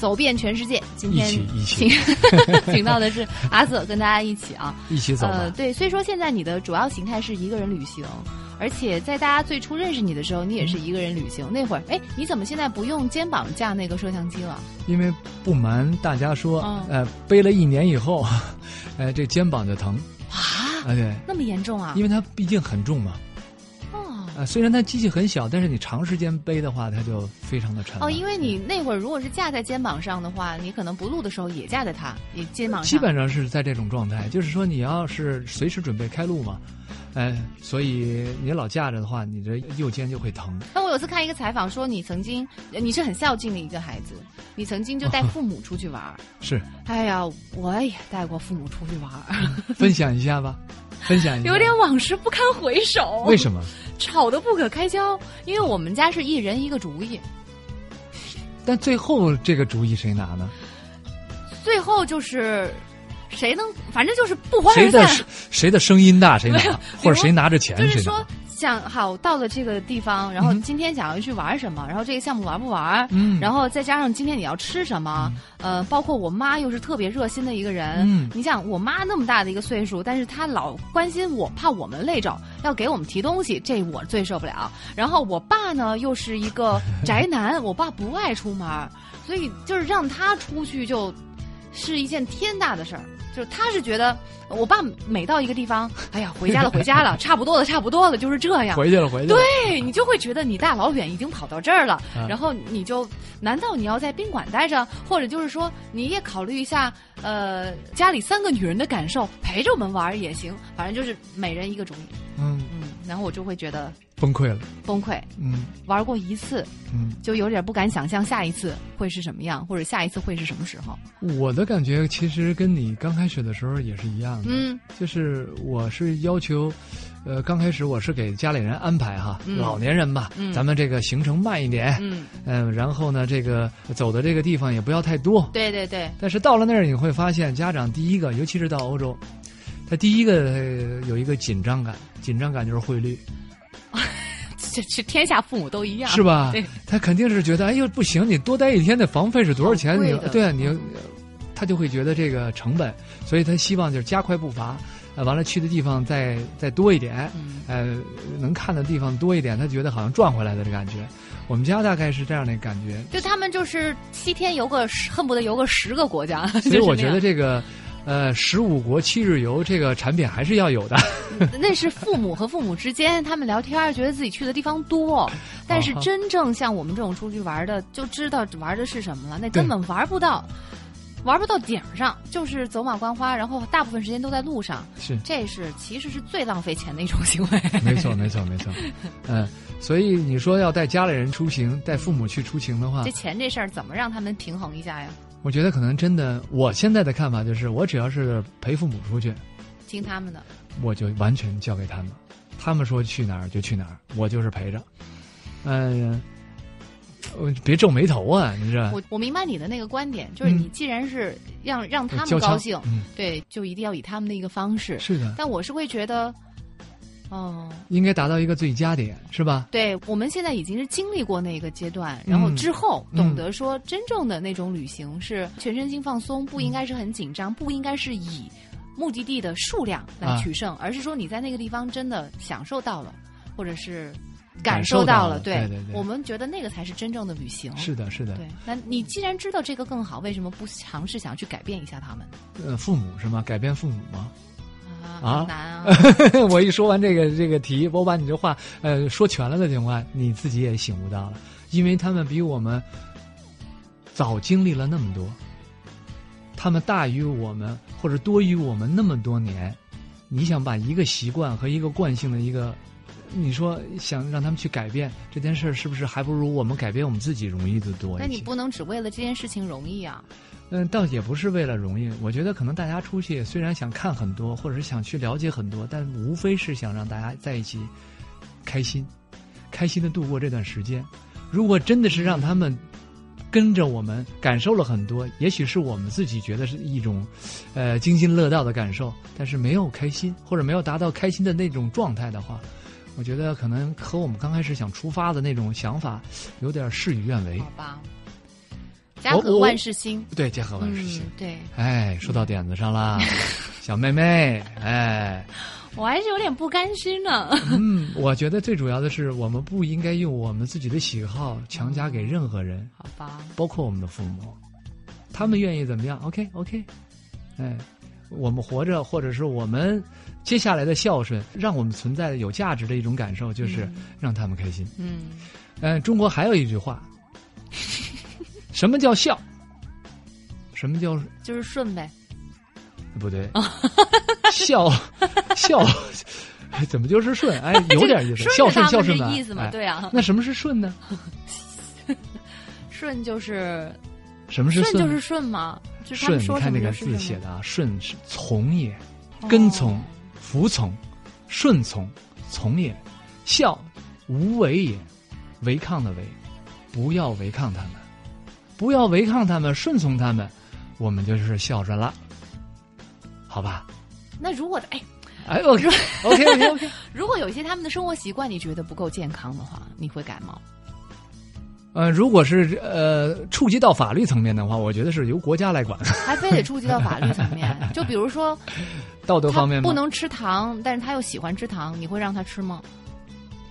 我不会，你看，我用的方法是说，但是他当着我吃的情况下，我只是说，哎，你要表态我是表态，但是我不会阻止，嗯，因为我认为我们的父母是成年人，他有自己判断自己这个行为的这个能力了。哎，好了好，我知道我知道了啊以后不管就是了。我特别希望这个呃，这个宇宙的这个父母能听这期节目。这我妥协了是吧？哎，就确实，反正我我可能也你也经历了这样一个过程吧？当然经历了，对对对我刚开始也是很较劲的。对其实我借这个，我们和父母出行，我们想说一下现在大家都普遍的结伴出行的问题。嗯其实结伴出行是大家一个互相商量的过程，嗯，不是说哎，我觉得这件谁听谁哎，这个很强势的，或者谁听谁，或者你必须怎么样的这件事儿，嗯我觉得大家应该反思一下。嗯，哎，毕竟是大家都是，不是你掏钱请我去，对，对吗？你要掏钱请我去，你骂我两句，我认了啊。但是这就认了。我还以为多有骨气呢，那就不去了嘛。是吧是我是说，结伴同行，大家真的是商量着来。嗯真的有的时候我我觉得这个很重要，很重要。啊，不过其实是这样，我觉得那种问题也不太常能够发生，因为你选择结伴同行的伙伴，不太容易发生分歧，就基本谁说的？啊？为什么马克吐温会说这样的话？说如果是这样，结婚之前哈，哦两个人最好是，是吧？对，进行一趟旅行旅行。但我有很会旅行，就是大家很呃合的旅行伙伴，哦，嗯你有这样的我一个固定的一个些这个呃旅伴是吧？对对对，啊，那还好，那还好。就很难得。你们越这样说，我越觉得跟他们认识很难得。对嗯对，一定要经历过。不然就得像阿瑟这样一个人出去玩了。哎呀，混得太惨。Bye.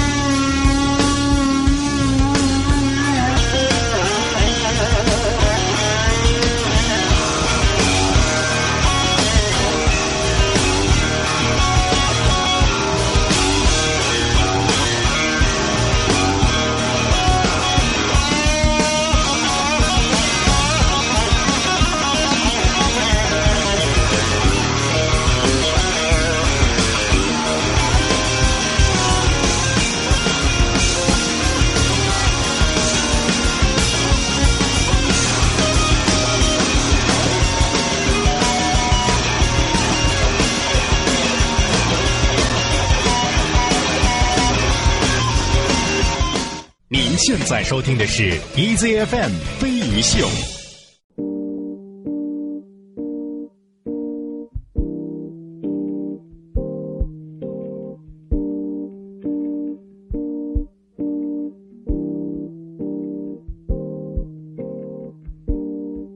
change your heart.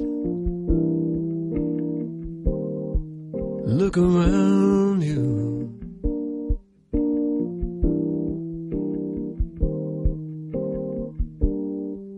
Change your heart. It will astound you.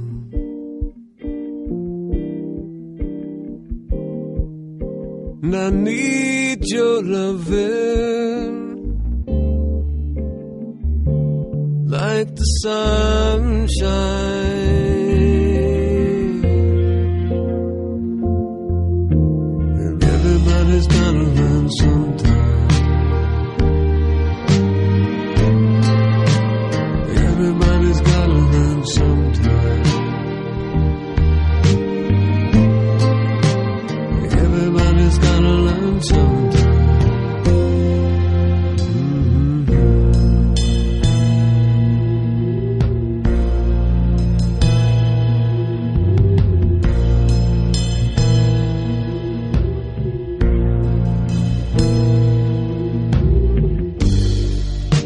Change your heart. Look around you.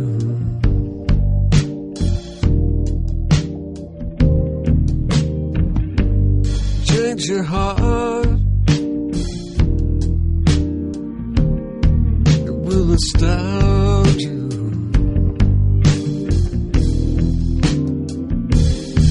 I need your loving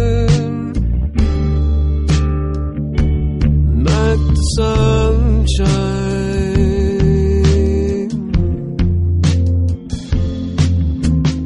Everybody's gotta learn sometime. Everybody's gotta learn sometime.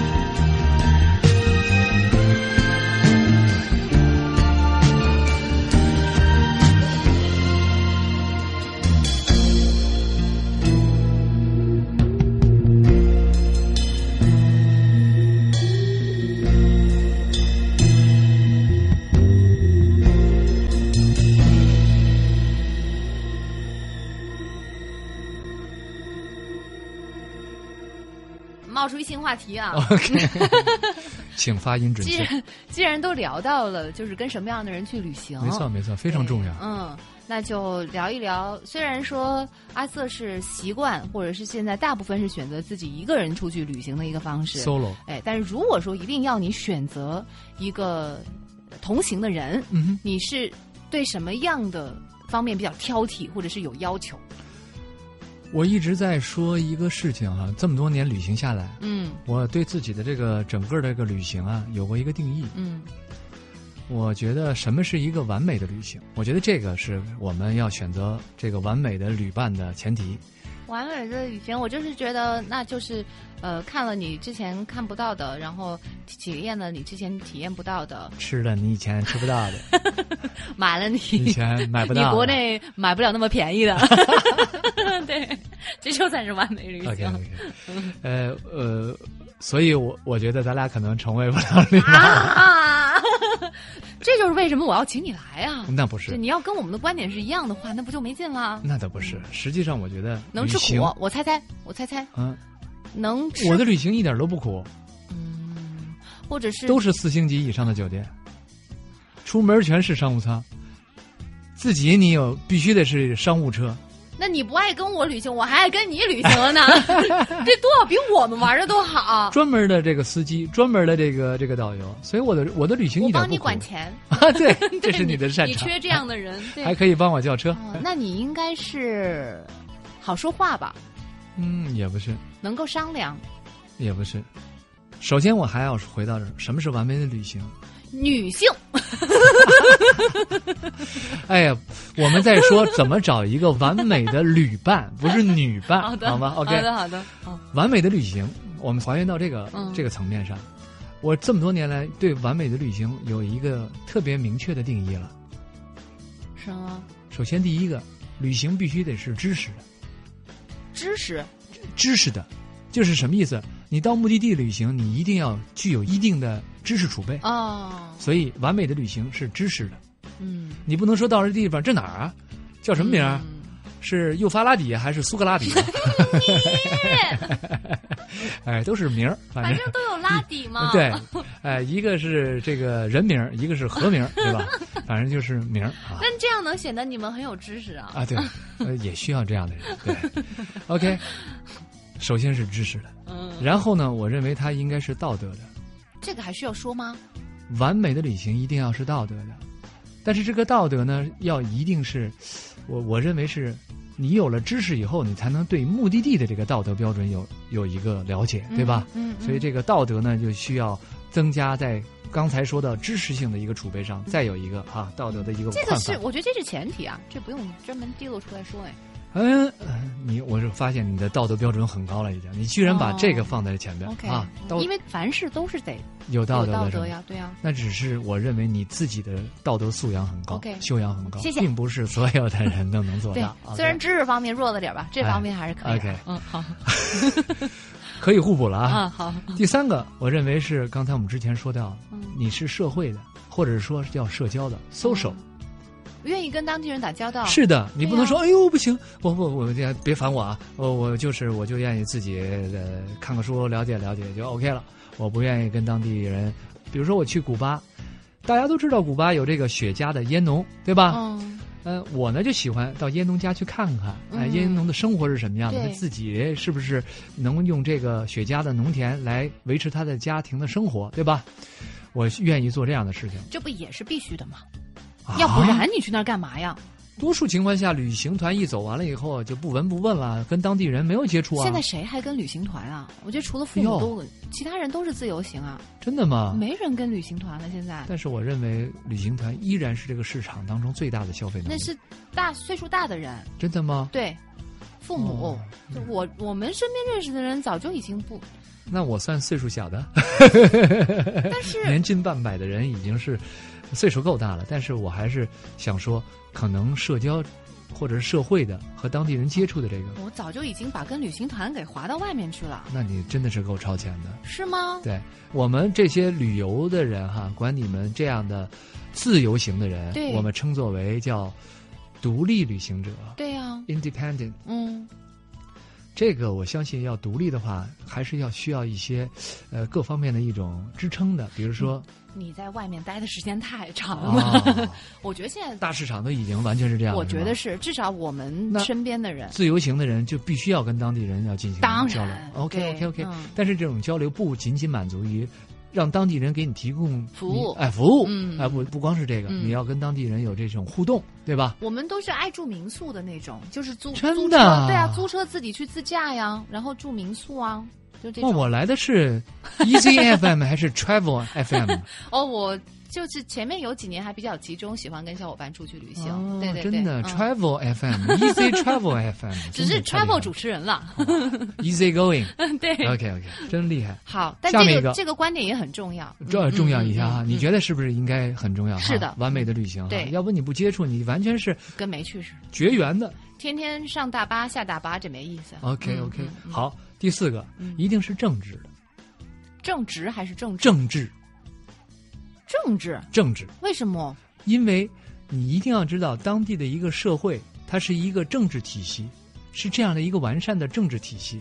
我们不希望别人干涉我们的内政，我们也不应该对别人的一种政治制度、政治体系妄加评论和指指点点。所以，它应该有一个政治性的，或者是政治这个层面的一个相互的包容和理解。哦，尊重人家的呃风俗，然后文化，嗯，这是之前的一些，比如说道德呀，或者说社交啊，或者是我说的政治的，就是说你应该有一个政治这样的一个高度来了解或者理解当地人的生活的状态呀，呃，包括经济呀，或者是收入啊，整个国家的这样的一个运行呀，这样的一个层面，哦、那你还而不光聊得好深哦。那当然了，不光是我到这儿啊，呃，你们的国民收入怎么样？你们这儿的房子卖的贵不贵？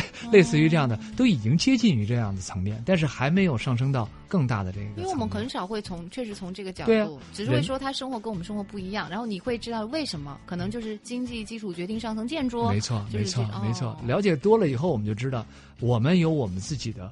我们中国特色的社会主义制度，而你们对我们怎么看？我们可以交换，但是我们不对你妄加评论，嗯你不要对我们怎么样怎么样，嗯因为我们生活在这个体制下，嗯我们觉得非常好。嗯，所以我说四个层面都应该有，这这是我认为的。我认为的怎么说呢一个完美的旅行。如果光是只是吃住行游娱购这几大因素的情况下，我觉得可能只是满足了我们一次度假的需求。如果上升到这四个层面的话，其实你们已经上升到了。你都说你已经开始有社交性，了解当地人的生活，嗯就是基本上一个，就是还差一点点，就点破的那一点点我。们没有到一个高度，不会去哎不要妄自菲薄。对，没有去研究它是为什么会这样生活？对对对，为什么到今天会是这样的一种生活？对哎，为什么它会是地中海式的生活？嗯哎，是因为它的政治制度允许它这样的一种体系。OK，嗯当完美的旅行我们确定了以后，我就要找完美的旅伴，他一定是符合知识的、道德的、社交的、政治的。嗯我觉得这样我们才，我不会说他是什么性格，我觉得不重要，啊啊！你是觉得这个东西都达成一致了，性格肯定也是跟你合的。性格肯定没有问题。因为我我感觉就是走的越多，我会发现，就像你说的，自由行为什么这么如日中天？嗯啊，发展成这么快，嗯我都已经在外边待了四十多天，你告诉我待的时间太长了，发生了这么样一个根本性的变化。我觉得可能最重要的就是人们的个性需求，才导致自由行很重要。嗯，自由行就是让满足最大满足你自己的个性对，对对对，就是想法多了，没错嗯，不没错只是。说到的那儿，我想了解更多。而且你想和一些同样有这样需求的人在一起交流，嗯，所以旅伴非常的重要。怎么有 叹息？有叹息。不是不是，就是刚刚这一番话还是有非常明显的阿瑟标志的一段话。真的吗？对对对对，从看你的那个《走遍全世界》这个节目，也能够深刻的体会到，真的嗯对涉及、文化、历史就各个方面，知道你的这个旅行方式之后，我就发现，哎，好像真的不同的人他旅行的方式和那个点是不一样的。嗯，对我也蛮想听听你对这些的一个观点，我们留着明天来聊。没问题。对对对，因为像是我们有的人就是购物，可以啊。有的人是观光，对对。有的人是吃货 旅行，对，有的人呢就是去体验，就是呃轻冒险，我要去玩那边的一些什么跳刺激的伞，对，刺激的这些这些项目，对。对，就这现在是以这种居多，嗯。还有就是像你主题游，呃，嗯现在有跑步，嗯、还有高尔夫，高尔夫嗯、对，还有呃，潜水潜水，对，嗯、逛博物馆，没错没错嗯，。喝红酒，这对对对，都是非常典型的主题哦。没错没错就现在类型这种多。然后我突然就是看到你节目的时候，我发现，哎，如沐春风就跟其他现在已有的这种不太一样，有非常鲜明的你个人的特点。对，嗯这个留着我们明天来聊，聊一聊这个旅游、旅行，还有旅行家和旅行旅游者和旅游者的一个区别。包括就是说，我现在的旅行方式和大家，因为我的旅行方式还是比较个人的旅行方式，嗯。因为工作属性，嗯。可能跟大家的常规的旅行方式不太一样。嗯。不过你刚才说的这个，真的我想说，分享一句话，嗯。今天做个引子给明天说哈。嗯。呃，还是中国的一句古话，嗯。毕竟我是中国土生土长的哈，血液里咱们都是哈，呃，这个孔孟之道啊，嗯。类似于这样的传统教育。呃，中国有这样的一句话：行，行走的行，嗯。成于思，思考的思，嗯毁于随，就是人云亦云的这件事情就不好玩了。所以我也能知道为什么突飞猛进的大家喜欢自由行了。嗯，你是不是饱读经书啊？我饿着的时候读 原谅你啊，对汇率搞不清楚了，确实这方面突出一些。好，今天谢谢阿瑟继续跟我们谢谢呃做客飞鱼秀，谢谢谢谢。明天我们继续跟阿瑟一起一起呃走遍全世界，明天再接着聊，明天见。明天见。